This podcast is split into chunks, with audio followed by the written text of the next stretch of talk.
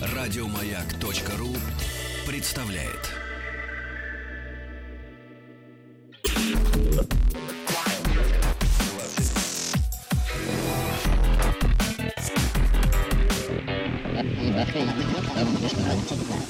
Объект 22. 22. Объект 22. Хорошо, что есть хоть какие-то дорожки, выглядящие протаренными. Это «Объект-22», я Евгений Стаховский, и очередная серия сегодня из э, цикла по истории философии. И рад сообщить, что здесь уже и Александр Марей, кандидат юридических наук, доцент школы философии Высшей школы экономики.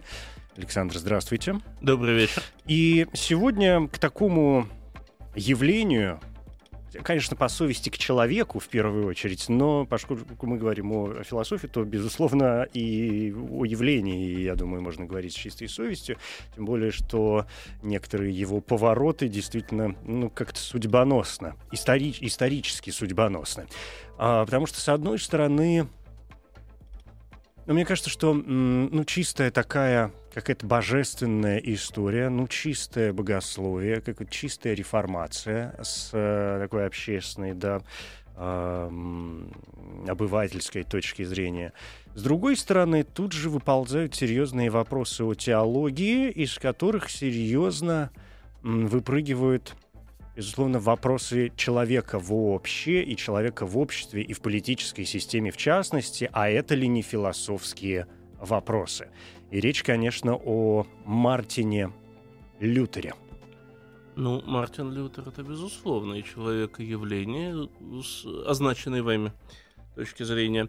Э, Хотя, конечно, философией сам он не занимался, философов больше того, э, так немножко забегая вперед, философ он презирал, и был один человек, которого Лютер э, называл сыном сатаны, э, горячо сожалел, что сам этот человек умер, и нельзя его сжечь на костре, а можно сжечь только его книги, э, которыми всякие вредители набили, понимаете, все университеты.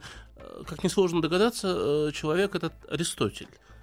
Поэтому отношение Мартина Лютера к философии это отдельная большая тема.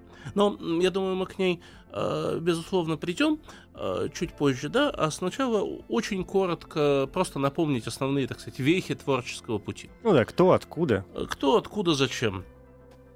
А Мартин Лютер родился в э, 1483 году, умер в 1546 и родился и умер он в одном и том же месте, да, это городок Айслебен. Путешествовал он поэтому много, то есть всю Германию практически охватывает география его поездок. Э, Он э, учился в Эрфуртском университете.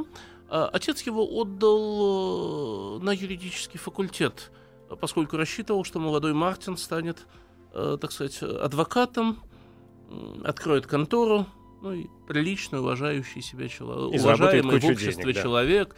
В Германии 16 века юрист это очень серьезно. Вот. э, Лютер э, с ужасом вспоминал потом об этих э, своих годах и писал, что он совершенно не мог постичь эту безумную логику свода цивильного права Юстиниана, которой и вовсе нет, добавлял он. При этом, ну, явно, что душа к юриспруденции совершенно не лежала, ему хотелось чего-то другого, чего он до поры не озвучивал, но э, явно искал возможности уйти из университета. И как-то э, относительно в скором времени, он, по-моему, был на втором году изучения права, не то на третьем, ну, то есть не очень много. Э, ехал он на ослике, это такая почти апокрифическая легенда, вот, и якобы попал в грозу, рядом с ним ударила молния, Лютер свалился со сла и взмолился Богу, что если он останется жив, он уйдет в орден августинцев. Жив он остался э, и ушел в орден августинцев немедленно. Э, Разумеется, уйдя с юридического факультета, поступив на теологический факультет, э, и его блестяще окончив. Лютер был великолепным богословом, и даже, наверное, больше, чем богословом, здесь вот можно еще как-то спорить, да, он был гениальным проповедником. Вот людей массу он чувствовал как никто, конечно. Ну, это важно, наверное, для, с позволения сказать, религиозного деятеля обладать э, прекрасным даром красноречия, А, безусловно. даром безусловно. убеждения. Безусловно. И Лютер э, учится на богослова, потом он опять-таки, ну потом, когда он уже с высоты своего, как бы сказать, э, бунтарского положения, да, э, реф- реформаторского, извините, реформаторского положения будет отзываться о пройденных им годах, он будет говорить, конечно, что только глупцы могут структурировать богословское образование так, как это делают, значит, в католических университетах, и вообще это вредоносно, глупо, э, набивают э, головы людей не пойми чем, но э, это будет потом. А пока он э, успешно становится бакалавром, магистром, а потом э, получает степень доктор библикус, то есть право преподавать э, богословие по священному писанию, потом доктор сентенциарум, то есть право преподавать богословие по сентенциям Петра Ломбардского, это один из основных учебников богословия католической церкви средних веков раннего нового времени. Вот. Все это продолжается э, до э, известного, наверное, любому школьнику э, 1517 года, когда э, относительно молодой, ну, э, вспомним, ему 35 лет, относительно еще молодой Мартин Лютер, э, доктор, собственно говоря, доктор богословия, предлагает свою программу богословского диспута. Э, Он прибивает, ну, известен факт, он вышел и прибил к двери Виттенбергского собора 95 тезисов. Э, Обычно просто с этого начинают реформацию, с этого отсчитывают реформацию, поэтому сам акт обычно представляется как такой бунт, восстание против э, действующего распорядка. Да, вот к дверям собора, бумагу, гвоздем. Со Ужас. своими тезисами. Вы э, сказали о 1517 годе, и я ну, просто не имею права не задать вам вопрос а, о том, что 1517 год — это известное время, когда э, вышла известнейшая булла Папы Льва X об э, отпущении грехов и продаже индульгенций. Да, да, да, конечно. То есть, что это приби... Мы к- вот, мы вот это придем. прибитие — это ответ на буллу, или А, это было до Это того всё-таки? один из э, ответов, да. Э, Точнее сказать, Булла стала одним из поводов для э, того, чтобы Такой Лютер реакции, пригласил да. Официальную церковь к диспуту. Точнее, не официальную церковь, не так, вот опять у меня реформатор лезет, да, бунтовщик какой-то. Не было там бунта. Доктор богословия имел право затеять публичный диспут. А, Традиционная программа публичного диспута для доктора, вот для лица, обладающего э, титулом уче- ученой степенью доктора, э, состояла из 95 вопросов, по которым он излагал свою позицию. Вот. Лютер, на самом деле, он действует в рамках канона, да, он создает 95 тезисов. Больше того, для того, чтобы диспут был публичным, доктор э, этот э, самый документ вывешивал на публичном На месте, где его все могли прочесть. А что было? Двери собора. Что там было? Ну, коротенько. Что там было? Да. Ну, все 95 тезисов пересказывать не буду, они, в общем, хорошо э, известны и переведены, Э, но несколько основных моментов. Да? Обычно центрируется внимание на чем? Э, На том, что Лютер выступает против индульгенций. А, На самом деле его выступление против индульгенций э, это э, хорошо, это внешнее проявление хорошо продуманного теологического поворота, который предлагает Мартин Лютер. И поэтому сейчас мы, толкнувшись от этого, да, уйдем э, в основы его теологии. Лютер, как я уже сказал, поступает в орден э, августинианцев. И Аврелий Августин, в отличие от Аристотеля, которого Лютер ненавидел, Августин становится для Лютера едва не кумиром. А, собственно, тоже прекрасный оратор, великолепный преподаватель, епископ, да, то есть... а, Вот. А, Августин становится кумиром, Лютер прекрасно знает творение Августина, а, и много их читает, конечно.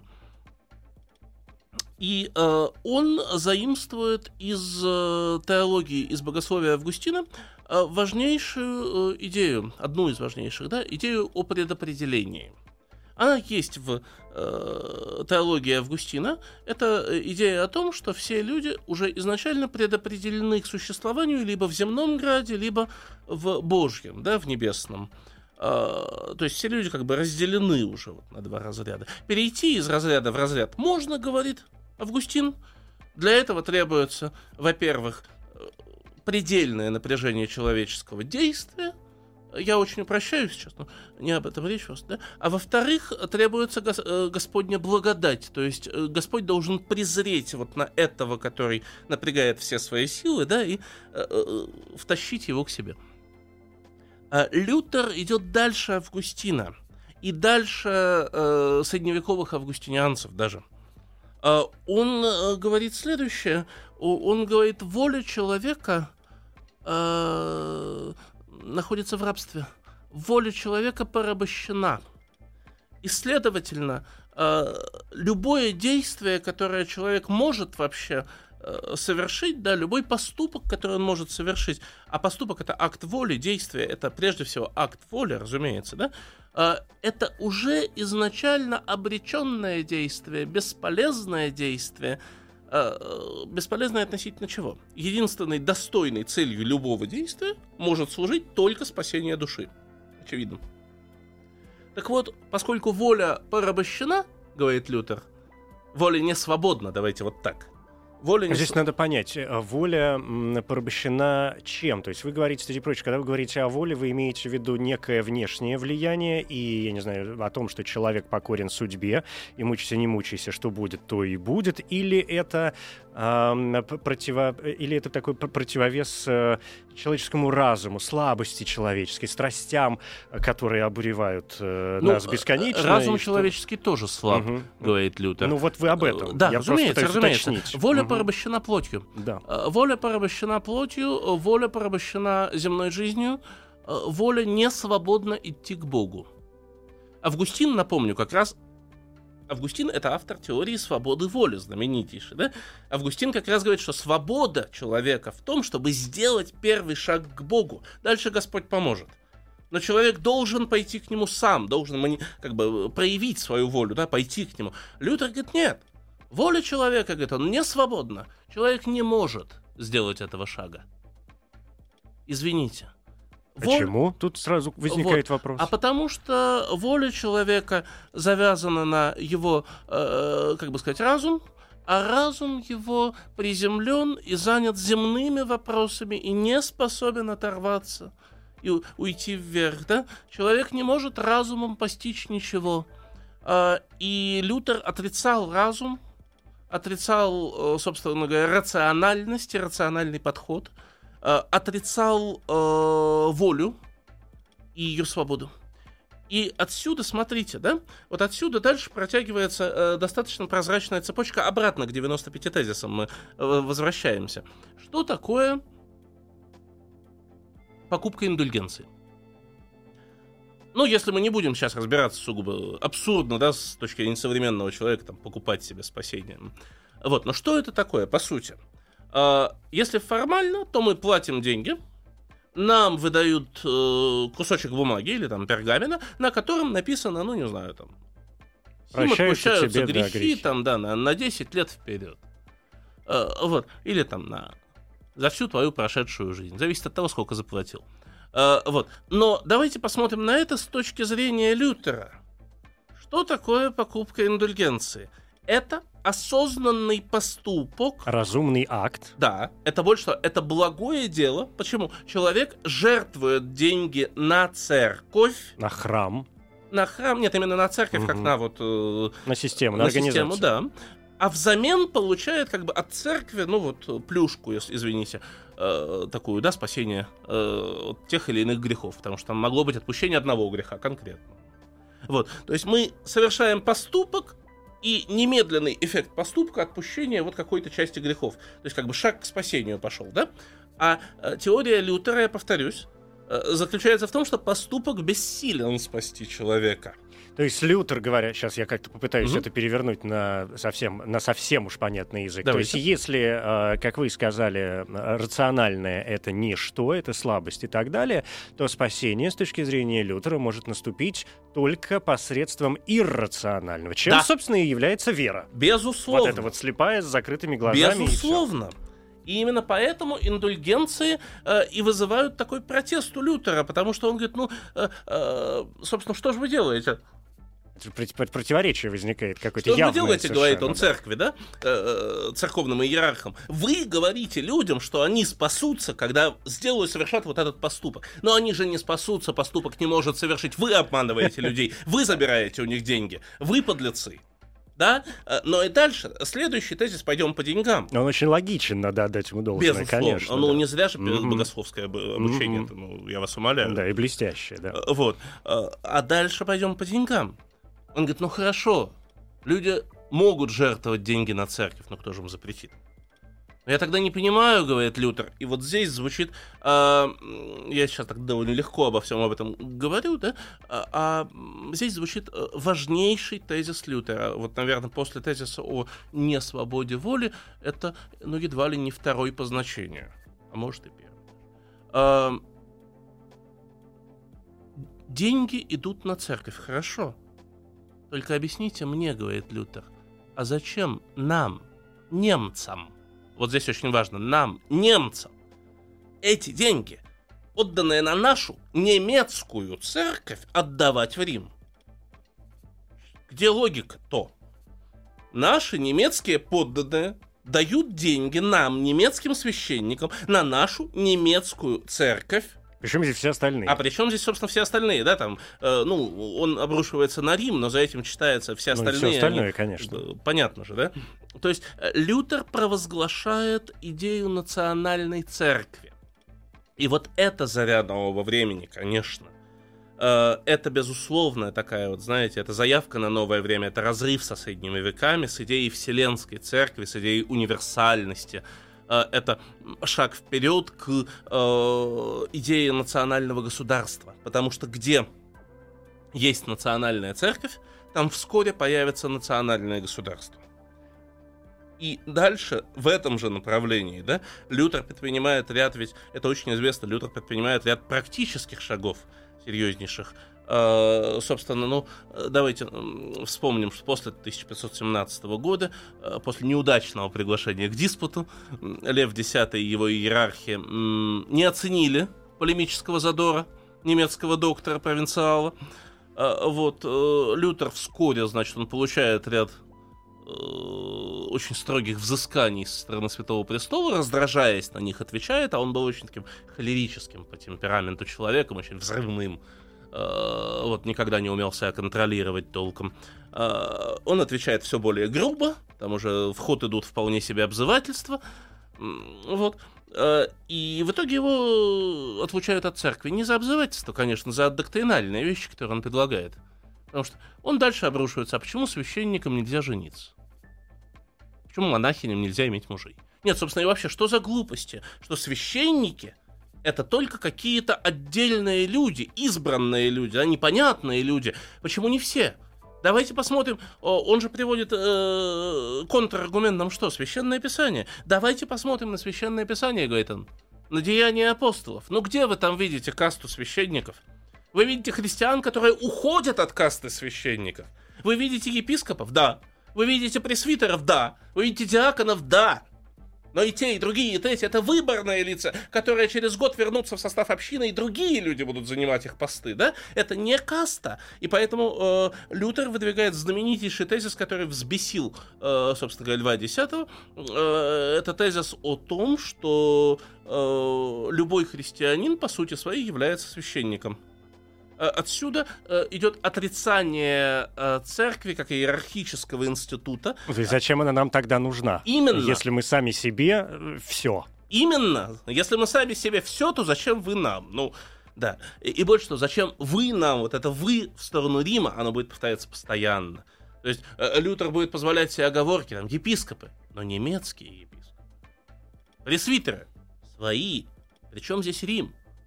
Кардиналы мы своих найдем. Ну что вы в самом? Вот. И, и вот это будет везде, да? Э, то есть э, это будет установка на э, очень жесткую конфронтацию с Римом. А Рим, э, и э, в этом плане, конечно, Лютер будет, я э, сейчас скажу такую немножко крамольную вещь, но Лютер э, будет э, вести полемику в стиле более характерном, наверное, для святых отцов раннего христианства. Только Рим будет уже далеко от раннего христианства к тому моменту, и э, костность Рима э, не, не обязательно в плохом смысле слова, да, вот костность, устоявшийся характер отношений, система – все это будет уже, конечно, не способно развернуть, вот, развернуться на том уровне полемики, на котором будет приглашать Лютер. Ну и кроме того, машинка-то запущена. Как Именно. ни крути, и теперь исторически глядя на это дело, мы понимаем, что, в общем, она не только закрутилась, но и поехала. В конце концов, и продолжает ехать в какой-то мере и степени до сих пор. А в взаимоотношениях со светской властью уже очень скоро. Александр Марий, кандидат юридических наук, доцент школы философии Высшей школы экономики. Это очередная серия из цикла по истории философии. Сегодня Мартин Лютер, человек, который, в общем, даже если заглянуть, например, в стандартные учебники, довольно редко в них попадает именно с точки зрения э, философии, потому что все-таки чаще ее воспринимают как богослова. Понятно, отец реформации, э, переводчик Библии на немецкий ну, да, язык ну, давайте и так далее. все-таки Да. еще раз скажу, что он Да. не философ. И сам по себе, да, конечно. не он философ, Но тем не э, менее мы все равно его Ну, это погружаем в этот понятно, потому, потому что в его, из его богословия в итоге Вырастает много э, чего. целая отрасль э, философии, в частности, философия действия, да? Э, Хотя и не только. Но, да, Ну вот смотрите, с реформацией э, в общих чертах все понятно. И анафеме его предали, и от церкви, значит, ну, соответственно, отлучили. В общем, одно и то же повторяюсь. Эм, исходя из этого, человек, который говорит о том, что церковь нам вроде как не нужна, потому что человек каждый сам по себе, в общем, э, священник, да, и чё ездить по святым местам. немножечко не так. Нам церковь не нужна как иерархически организованная система. Вот это важно. Но при этом нам церковь предельно важна э, на общинном уровне. Э, То есть э, Лютер предлагает, ну и его последователи, это, надо сказать, реализуют ведь вполне, да? Э, Церковь как, если угодно, сетевую э, систему взаимодействующих между собой общин, э, соответственно, с выбранными епископами, да, вот, которые имеют достаточно небольшие полномочия, а внутри общин, соответственно, пресвитерами избираются, как считается, наиболее авторитетные и наиболее знающие священное писание люди. Ну, то есть... Но это не значит, Да. что Лютер отрицал церковь э, как, как, бы как state с- sensu, да, да? да, я понимаю. Ну, то есть, исходя из этого, э, церковь, по сути, с его точки зрения, если я правильно понимаю, превращается в своего рода такую нормальную светскую организацию. Ну, организацию, конечно, религиозную, но устроенную по каким-то таким светским практически понятиям современного нашего взгляда, во всяком случае. Не совсем понимаю вашу мысль, если честно. Ну, если вы говорите о том, что есть авторитетные люди, выборные должности и так далее. А, вы об этом. Да. Ну, да, э, можно это назвать так, конечно. Э, Хотя э, в основе здесь лежит совершенно не современная идея, конечно, да? Ну, как бы сказать, если не современная, если современность мы считаем все-таки основанную на рационализме, то здесь, э, я еще раз повторюсь, Лютер выступает против рационализма и Да. против культуры рационального. Основа на вере, а вера Основа иррациональная. Это понятно. Но в этом плане можно посмотреть на, скажем, э, из действующих э, государств. Я сейчас скажу такое немножечко опрометчивое заявление сделаю. М, Опрометчивое, в смысле, э, слишком смелое немножко, да? Соединенные Штаты Америки. Э, Соединенные Штаты Америки, э, ну, только небольшие, а вот э, одноэтажная Америка, да, можно взять хотя бы недавнюю книгу Познера и Урганта, или, или еще там более давнюю книгу Ильфа и Петрова. Ильфа и Петрова, да. А вот одноэтажная Америка, Америка протестантская, Америка, которая живет как раз вот это вот общинной церковью, общинными церквями. Э, Ближайшее следствие э, реформы, предлагаемой Лютером, заключалось в том, что единство церкви, которое создавала католическая и создает, кстати, католическая, ну и на Востоке православная, и иерархически организованная э, церковь, да, единство церковь в протестантском мире нет. Церковь немедленно рассыпается, сначала на церкви, потом на общины и так далее. Потом каждая малая община создает себе свою собственную церковь. Ну и дальше мы получаем там 58-я черная церковь, ну и так далее. 37-я да. женская церковь. Это все понятно. Я все это, я все это к чему? Что безусловно, поскольку э, начинается реформация, ну как мы это сегодня называем, да, и происходит процесс вот такие антиклерикальные своего рода, mm-hmm. ну все-таки, ну как их еще воспринимать? Да, да, да, ну да, они да, такие да. таковыми и Нет, являются. Со... Все... Конечно. То, безусловно, возникает вопрос о эм, взглядах на подобные высказывания и действия Лютера нормальной светской власти. А что, собственно, говорит правительство страны? Чем, э, с точки зрения Лютера, то есть это мы к политии такой подходим здесь, в общем-то, к государственной системе, чем является светская власть, и э, ежели он отрицает в какой-то мере и степени власть, уж такую всеобъемлющую, прям какую-то, а в средние века это сумасшедшая власть церкви? Это категорическая власть. Мы бесконечно об этом вспоминаем здесь каждый раз, что вряд ли есть такое время какое-то другое в истории человечества, чтобы церковь настолько влияла, какой бы она ни была э, то, безусловно, возникает вопрос о том, э, что такое светская... И вообще, что такое власть? Ну, сразу скажу, вопрос о том, что такое власть, Лютер не касается.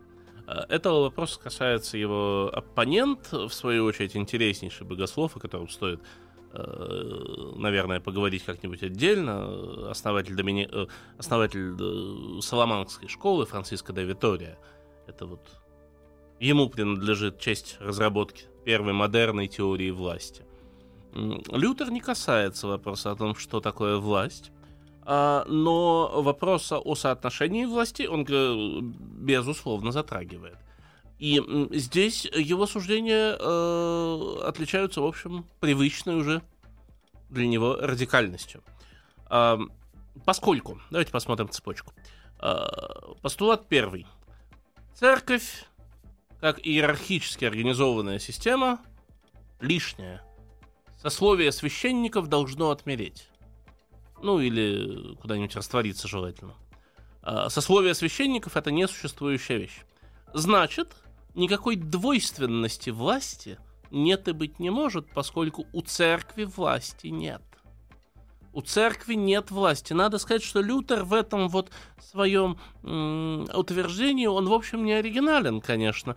Из наиболее э- ярких его предшественников я назову, наверное, два имени, одно из которых слышали вообще все, а второе не все, но многие.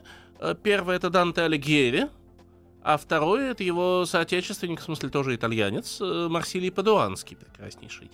Э, они оба утвер... Э, еще в XIV веке да, настаивали на том, что у церкви власти нет. Вот. Лютер это делает более жестко и более панорамно. Он просто говорит, у церкви нет организации, если нет организации, не может быть власти. Вся власть принадлежит, внимание, кому? А, и здесь, ну, чтобы не, э, не уходить совсем далеко в исторический опус, да, э, давайте сразу отметим, вся власть принадлежит императору. Лютер э, живет в начале 16 века. Что это такое?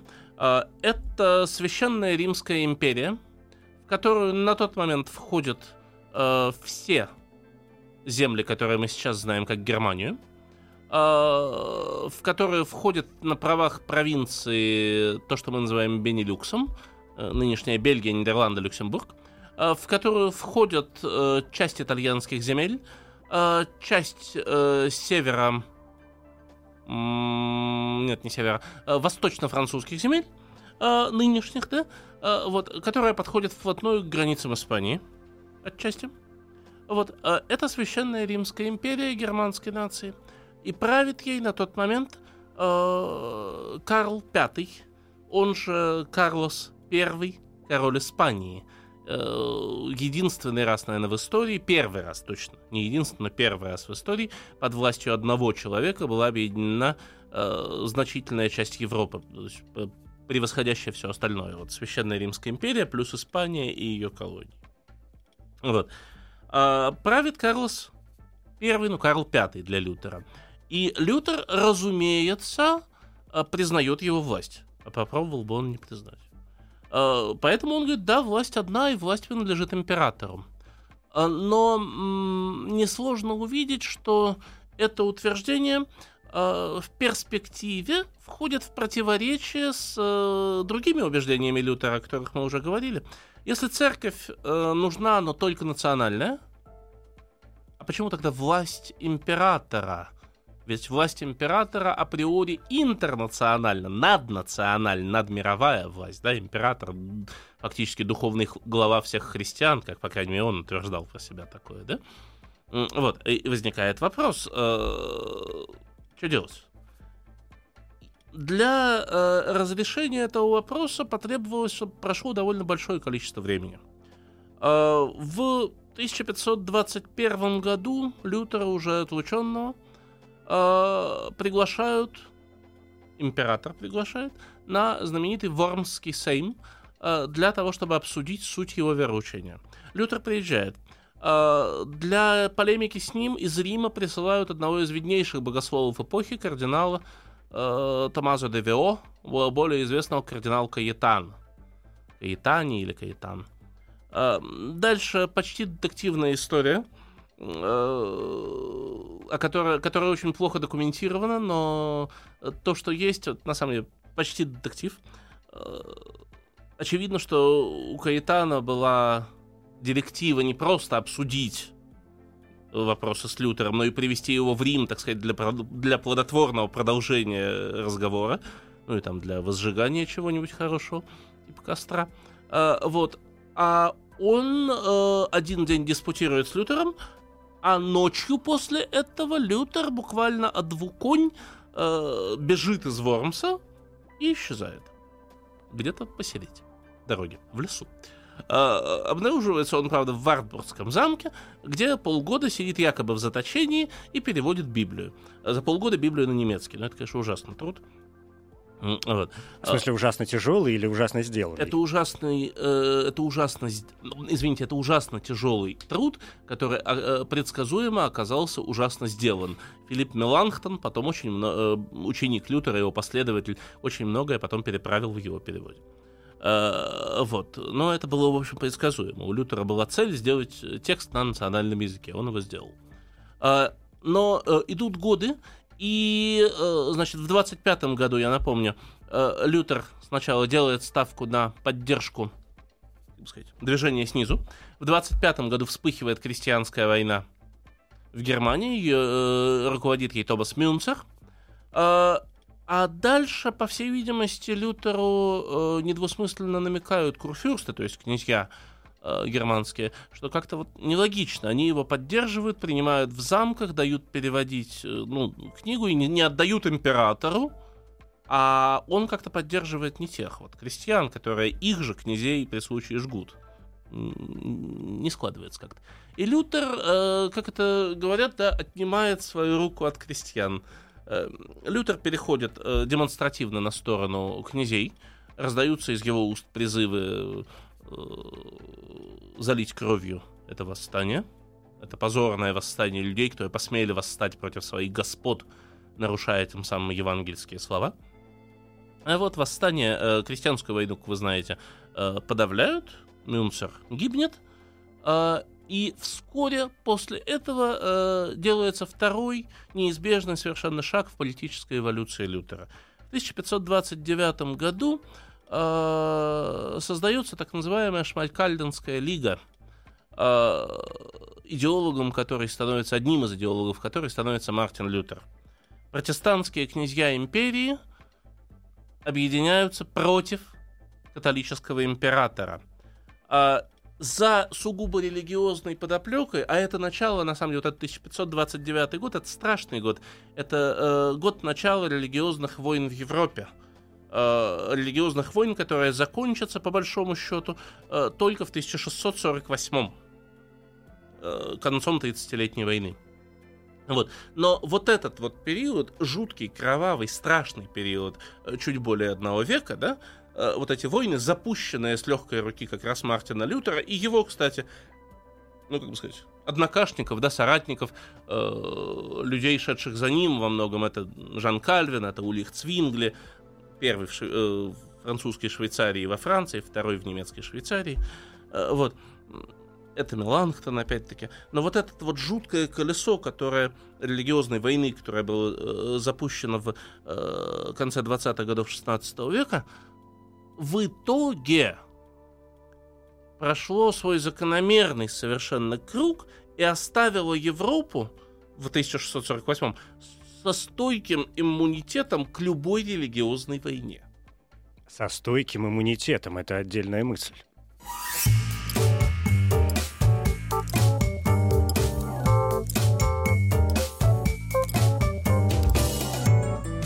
Радиостанция «Маяк» приглашает всех любителей джаза и театра встретить День города в парке отдыха «Сокольники». 5 сентября на концертных площадках парка выступления Алины Ростоцкой, Игоря Бутмана, Чарли Армстронга, постановки известных театров, а также маркет городских сладостей «Вкусно фест», впечатляющий фейерверк и многое другое. Подробности на сайте park.сокольники.ком. Категория 0+.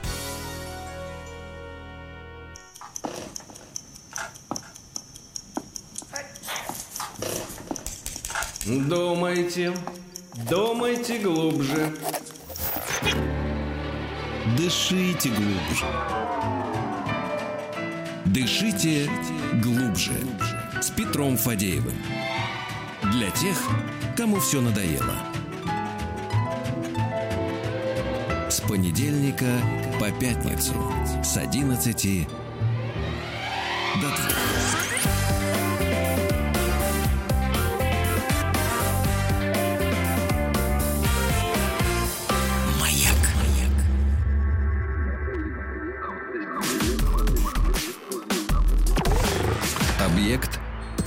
22. Александр, вы говорите о том, что действительно в Европе сложился такой, как это ска- стойкий иммунитет. А, Да, э, я говорю, что в результате всех религиозных войн, э, ну, понятно, что это огромнейший, длин- длиннейший процесс, очень многогранный, и не будем говорить очевидные вещи. Но э, в результате всего вот этого кровавого круговорота Европа приобрела стойкий иммунитет ко всякого рода религиозным войнам. Э, С 1648 года в Европе да и, пожалуй, что вот вплоть до наших дней в Европе, ну, вплоть до 90-х годов 20 века в Европе не было ни одного э, конфликта на конфессиональной почве. Я имею в виду вооруженного конфликта. Разумеется. Вот это, по-моему, о чем-то говорит.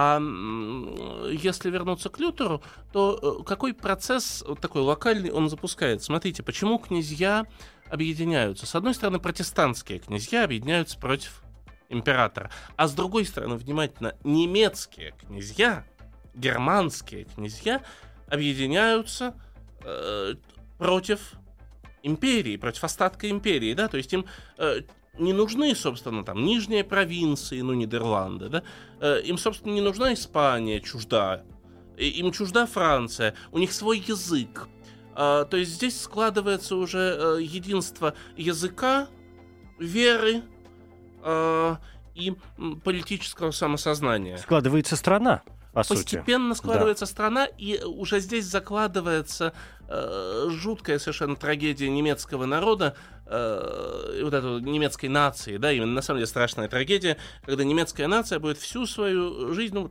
ну с 16 века можно и считать, они будут стремиться к единству к объединению, а вместо этого будут дробиться все больше, больше, Мгм. больше, больше, больше.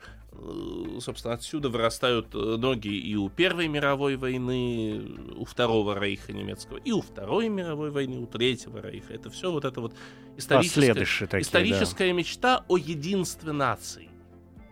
Э, Но закладывается она очень во многом Лютером. Лютер стоит у истоков. Именно поэтому это известный э, факт, что Мартина Лютера очень ценил Гитлер. Мало ли кого ценил Гитлер. Ну, то, то тоже верно, действительно. Это Как ни о бы, чем если, не говорит. если всех, да. кого ценил Гитлер, мы начнем причислять сейчас к предтечам немецкого Мгм. нацизма, Мгм. Э, то у нас большой шлейф с вами получится. И Ну, я так, к слову, знаете, что называется, для, для, для, для общего какого-то такого а, Ну, давайте скажем, что Мартина. Лютера очень ценил Аденауэр. Вот это будет э, Кстати, хорошо, что вспомнили про Аденауэра, потому что я вспоминаю, это было в свое время, ну, как-то меня в свое время очень поразило. Эта новость поразила в хорошем каком-то таком ключе. Ну, вы знаете наверняка, что в очень разных странах, во разные времена, и было это и в России, такие были своеобразные опросы общественного мнения, мнения, то, что называется имя России, там имя Германии, а, когда а, общественные опросы пытались выяснить главных ключевых фигур истории того или иного государства. И в Германии этот опрос, когда был проведен, по году в 2003-2004, ну, где-то в то время, да, неважно, лет 10 назад, Мартин Лютер угодил на второе место. На третьем оказался Маркс, разумеется.